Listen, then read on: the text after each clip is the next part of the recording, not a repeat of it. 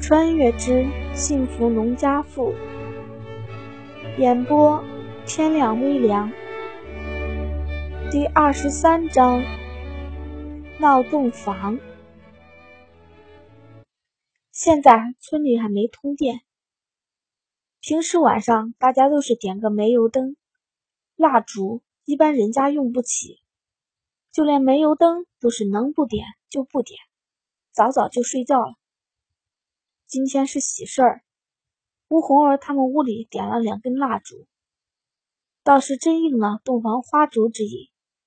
现在一大堆男男女女正围在胡国栋他们屋里闹洞房呢。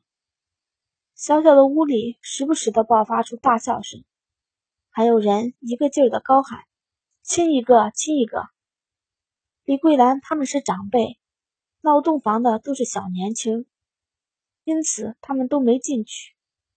听着里面时不时传出的大笑声，李桂兰忍不住的跟胡老图说道：“你看这些孩子闹腾的厉害了，天儿也不早了，用不用去提醒一声？你去添什么乱？大家都有分寸，差不多时间到了就散了。谁不是从这个时候过来的？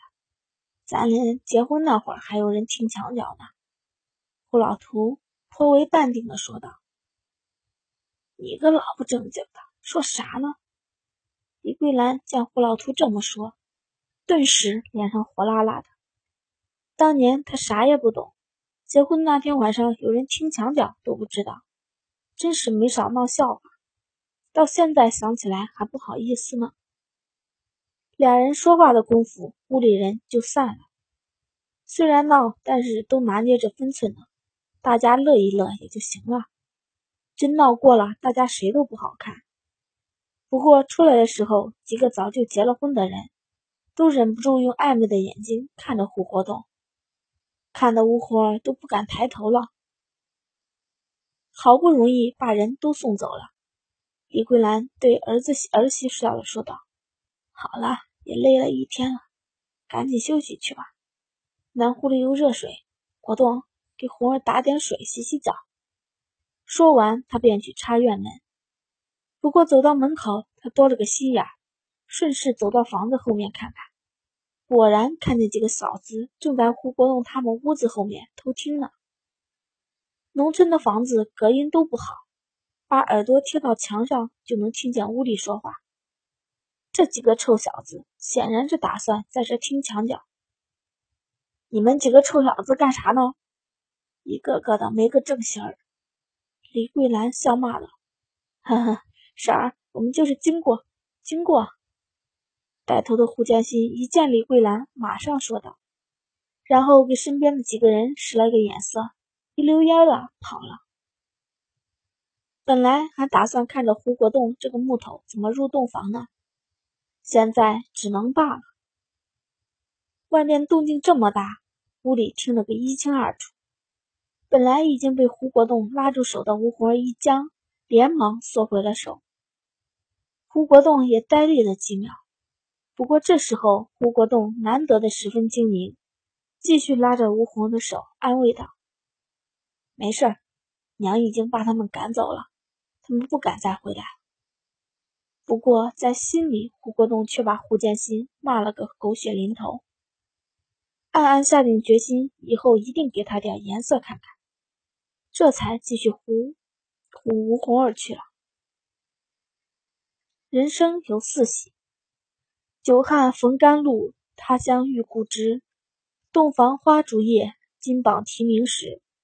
今天晚上对胡国栋和吴红儿来说，真是一个特殊的日子，其中的甜蜜简直不可用语言来形容。一夜而过，天很快亮了。吴红儿这么多年早起都习惯了，到那个点儿一定能睁开眼。不过今天早上却有点例外。昨天他累惨了，早上虽然醒了，却不愿意睁眼。胡国栋胀得跟头牛似的，一大早倒是神清气爽。不过见吴红儿一副睁不开眼的样子，索性他也就跟着吴红儿一起眯了一会儿眼。最后还是吴红儿觉得时间不早了，实在不好意思再睡，这才把胡国栋给推了起来。当人媳妇儿跟在家当闺女不一样，当娘的觉得没什么事情，当婆婆的很可能就觉得受不了了。胡国栋见吴红儿推他，呵呵笑了起来，穿衣服，他倒是没啥不好意思的，大大咧咧的就穿。以前胡国栋或许还有不好意思的，但是现在吴红儿都是他媳妇了，他一个大老爷们还害羞个什么劲儿？再说了，夏天光着膀子在村里走来走去的人多的是，他这么大方，倒是把吴红儿给羞到了。毕竟现在不像是昨天晚上那样乌漆麻黑的，什么也看不见。现在天都大亮了，等胡国栋穿好衣服去洗脸了，吴红儿才慌里慌张的穿好衣服起来了。今天他没再穿昨天那身新衣服，而是穿了一件半旧的。今天要干的活不少，家里都还有一堆烂摊子呢，再穿那身新衣服可就太浪费了。就连以前一直梳着的两条大辫子也绑成了一个。毕竟是结了婚的女人，不是大闺女了。俩人收拾好出去的时候，李桂兰已经把早饭做好了，就做了个玉米碴子粥，菜是昨天办酒宴剩下的剩菜。虽然给了来帮忙的人不少，但是胡家剩下的仍旧很多。今天早上，李桂兰就简直简单的。热了两个吃。见婆婆做好了饭，吴红儿不好意思的说道：“娘，以后早上我起来做饭就行了。今天起的有点晚了。没事儿，也没啥好做的，什么都是现成的，热着就行。等会儿回了门，就算是你想偷懒，我还不依呢。这两天就算了。”李桂兰十分爽朗的说道：“他们家没那么多规矩。”她也不是恶婆婆，要把儿媳妇拿捏的死死的。说句实在话，他们就这一个儿子，以后就指望着俩人给养老呢。不好好对人家，以后老了，人家不管怎么办？说是养儿防老，但是等他瘫到炕上了，还是得儿媳妇伺候。儿子伺候老头子还行，伺候他还是儿媳妇方便。李桂兰想得通透。对待儿媳妇也就多了一个宽容和几分真心。只要吴红儿肯好好过日子，他多干点少干点又有什么？以后这些家业还不都是他家孙子的？见婆婆这么通情达理，吴红也露出了几分真心的笑容。如果一家人能和和气气的，那就再好不过了。她之前还怕婆婆就这一个儿子会不好相处呢。对了，娘，怎么没见姐姐他们？昨天晚上乱成一团，吴红儿也没注意到几个大姑姐。现在早上见只有他们四个人，这才有些疑惑的问道：“胡国栋没有亲兄弟，据说这次办喜事儿，几个姐姐姐夫都是出了大力的。按说现在就算是不在。”最少也有一两个才对呀！他们几个都是上有老下有小的，这不到年根底下了，家里都是一堆活。昨天下午见没事了，我便都把他们打发了。你四姐五姐家里孩子都不大，老四又怀上了一个，在这儿也帮不上什么忙，咱们还得伺候他。李桂兰见吴红儿惦记家里人，便觉得这孩子懂事儿。毕竟五个闺女嫁的虽然不错，但是以后备不住有个啥事儿，就指着娘家人给撑腰呢。不过提到几个闺女，李桂兰忍不住又想到了胡梨儿。这几年李儿家一分钱都恨不得掰成两半花，好不容易欠了一屁股债，这才把房子盖起来了，日子也有了转机。但是他们家那老头子。又为家里那婆娘撺掇的挑挑事儿，竟然开始给几个孩子要养老钱。李桂兰就不明白了，以前怎么就没看出这位亲家这么不要脸呢？当然，把小女当初把小儿子赶出家门的时候，都说好了以后不让他们养老。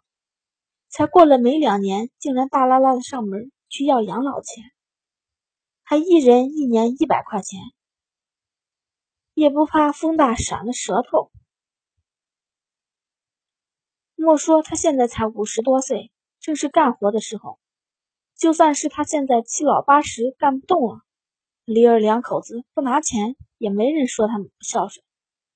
为了个后娶的婆娘，把儿子儿媳妇、子孙女全赶出家门，连个被窝都不没给。要不是他们家去了人，李儿也泼辣，李儿的嫁妆没准都得被昧了。这就不是人干的事儿。不知道的还以为李家的几个孩子都不是他李老头生的。再说了，当初分家的时候，两个孩子也留了个心眼。分家的分单上面连村长都签了字。两个孩子如果愿意给点东西，是他们孝顺；如果不给，谁也说不出什么来。他们家这三丫头，当年在家的时候就是个泼辣的。以前就能拿着切菜刀不让他公公的那个后儿子把媳妇娶进门，现在独门独院自己当家做主了，更不会受气了。想到这里，李桂兰心里又开怀了点就算他再蹦跶，也就是恶心人点罢了。一会儿吃了饭，让他们爷俩把院子里的灶台给收拾了，咱连这些零碎八七的东西归纳归纳。今儿都二十七了，明天你们再回回门，也就过年了。见吃的差不多了，李桂兰便对吴红儿说道：“在年根下办喜事有好处也有坏处，坏处是更加的忙乱，好处是很多东西就可以一道准备了。比如说胡家，猪杀了，馒头蒸好了，正月里吃的菜什么的也都准备好了。”甚至猪耳朵、鸭猪头也一道做好了，现在只剩下收拾收拾烂摊子，比好多人家准备过年的东西要简单多了。行，吴红儿脸上挂着笑意了。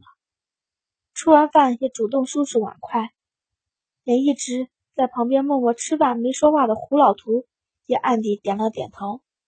这个儿媳妇是个懂事的。第二十三章。播讲完毕，谢谢大家收听。如果喜欢，就请点击订阅吧。